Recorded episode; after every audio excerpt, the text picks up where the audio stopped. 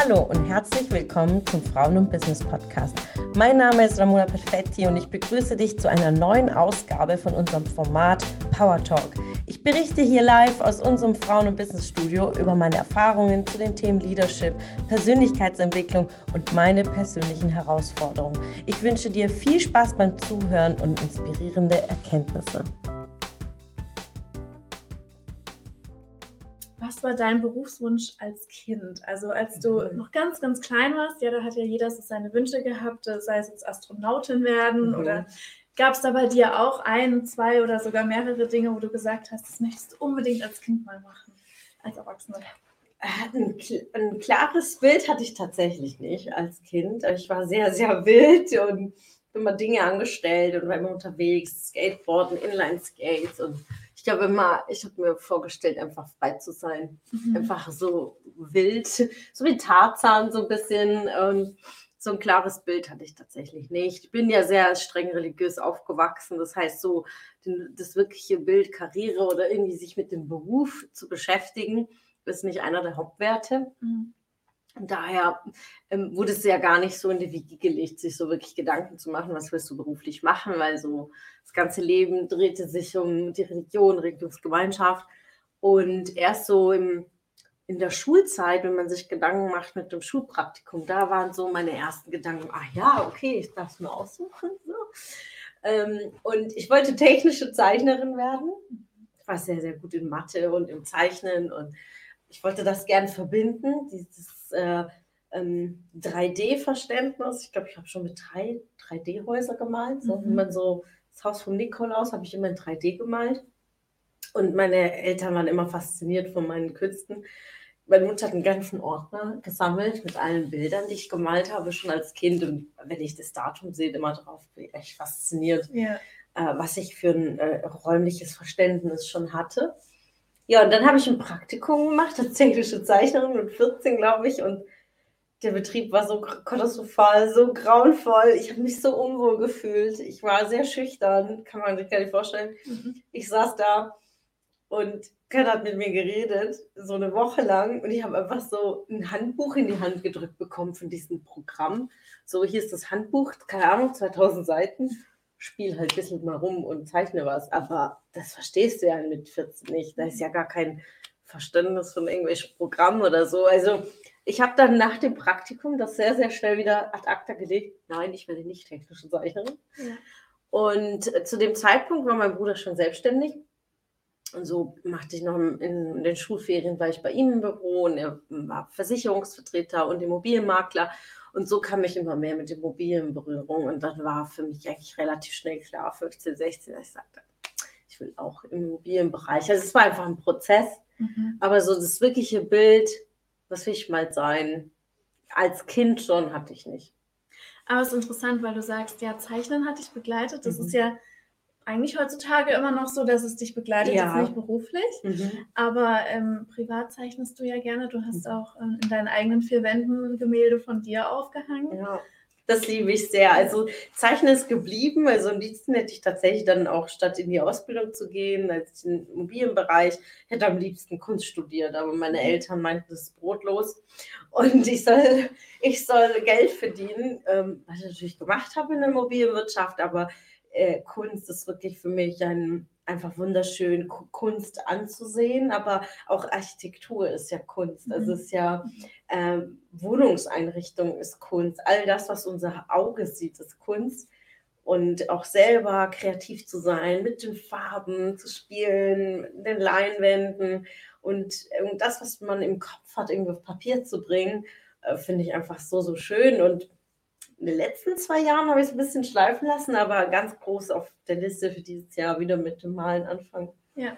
ja, Kunst ist ja auch irgendwo eine Therapie oder es ist ja auch ja. eine Therapieform tatsächlich. Ja. Da einfach die Gedanken freizulassen und sich auszuleben und dann mhm. entdeckt man auch nochmal neue Seiten. So ah ja, stimmt, da ist ja doch irgendwas noch im Kopf gewesen. Ne? Ja, definitiv. Und dann so Acryl male ich gern oder auch tatsächlich Zeichnungen mhm. mag ich auch sehr.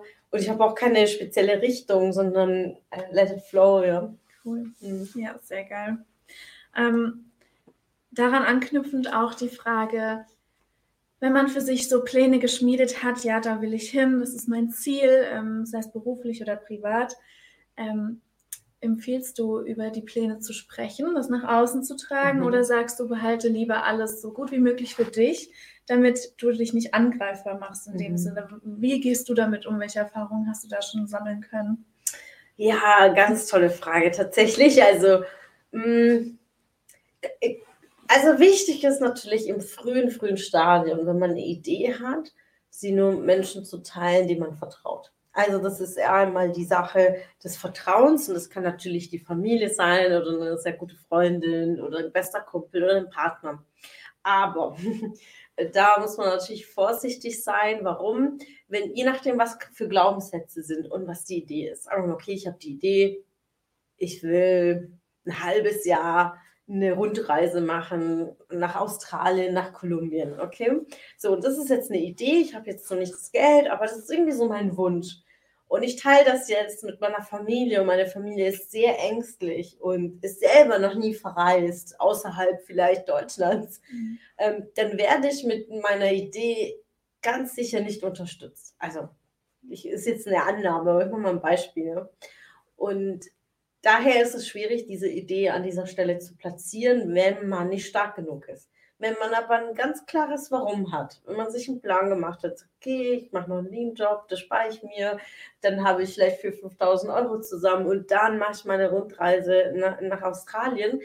Und dann gehe ich zu meinen Eltern und sage, ich habe eine Idee und die sagen, oh nein, super gefährlich.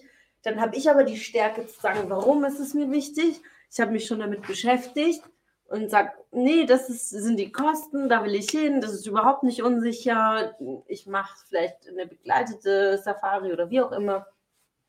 Da bin ich einfach schon viel, viel klarer, damit meine Idee nicht kaputt getrampelt wird. Mhm. Weil Ideen sind kleine Pflänzchen, die anfangen zu wachsen. Und wenn wir sie mit Menschen teilen, die uns nicht unterstützen, dann wird die sehr, sehr schnell kaputt gemacht. Und da die wieder wachsen zu lassen, das ist schwierig. Deswegen sind ja oft Träume einfach unerfüllt geblieben, weil immer irgendjemand äh, uns vielleicht was ausgeredet hat. Geht nicht, macht man nicht. Und da ganz genau zu achten, mit wem ich das teile, und das nenne ich unter Kategorie Wertsprechberechtigung. Mhm. Ähm, und einfach auch Menschen zu fragen, die es vielleicht schon gemacht haben, diejenigen, die schon die Rundreise in Australien gemacht haben, was waren ihre Erfahrungen, was hast du dafür gebraucht, auf was muss ich achten, wo muss ich aufpassen und, und, und. Ja, und dann habe ich einfach ein viel, viel klares Bild für mein Ziel. Und ähm, ja, es kann aber auch sein, dass du mit Menschen Ideen teilst, die sie dir klauen. Ja? ja. Ähm, daher einfach wachsam zu sein und einfach darauf achten, nicht misstrauisch, aber einfach wachsam mit wem sich bewusst zu sein und grundsätzlich die Ideen zu teilen, kann aber auch helfen in dem Sinne, dass man sich selber challenged. Als Beispiel, wenn ich sage jetzt öffentlich, bis, äh, weiß ich nicht, Ende Mai will ich 10 Kilo abnehmen, dann habe ich auch diesen Druck, ja, äh, auch da dran zu bleiben. Und das ist so, so ein klares Commitment. Aber wenn ich das jetzt öffentlich sage, wird ja auch keiner sagen, das schaffst du nicht.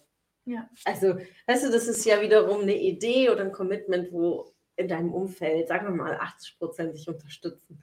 Vielleicht 20 Prozent, wenn du zu Besuch bist und es gibt Kuchen zum Geburtstag, die sagen, ach komm, nur heute kannst du doch noch essen. Ja?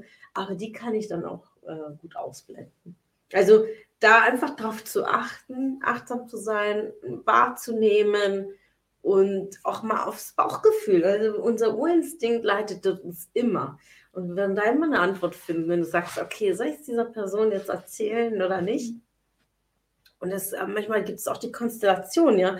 Äh, du bist in einem Team, äh, arbeitest vielleicht in einem Konzern und du würdest dich gerne auf die nächsthöhere Stelle bewerben, die jetzt vielleicht ausgeschrieben ist, eine Teamleitungsstelle, eine Führungsposition. An dieser Stelle macht es gar keinen Sinn, das den eigenen Kollegen zu sagen. Also, weißt du, denn es entsteht automatisch dieses, ah ja, okay, in Führung äh, fühlt sich was Besseres oder jemand anderes sagt, ah, interessant, will ich auch, ja. Und dann entsteht vielleicht ein gewisser Konkurrenzkampf, was völlig normal ist. Mhm. Und dann würde ich in so einer Situation die Idee nicht halten. Dann würde ich eher mit meinem Vorgesetzten sprechen und sagen, okay, bin ich dafür geeignet, was muss ich dafür tun, damit ich in diesem Assessment in diesem Prozess auch durchkomme und nicht durchfalle, ja, sondern das, wie kann ich es schaffen, diese Position zu bekommen und spreche mit Leuten, die Erfahrung haben. Ja, weil die auf meiner Augenhöhe werden mir da nicht helfen. Mhm.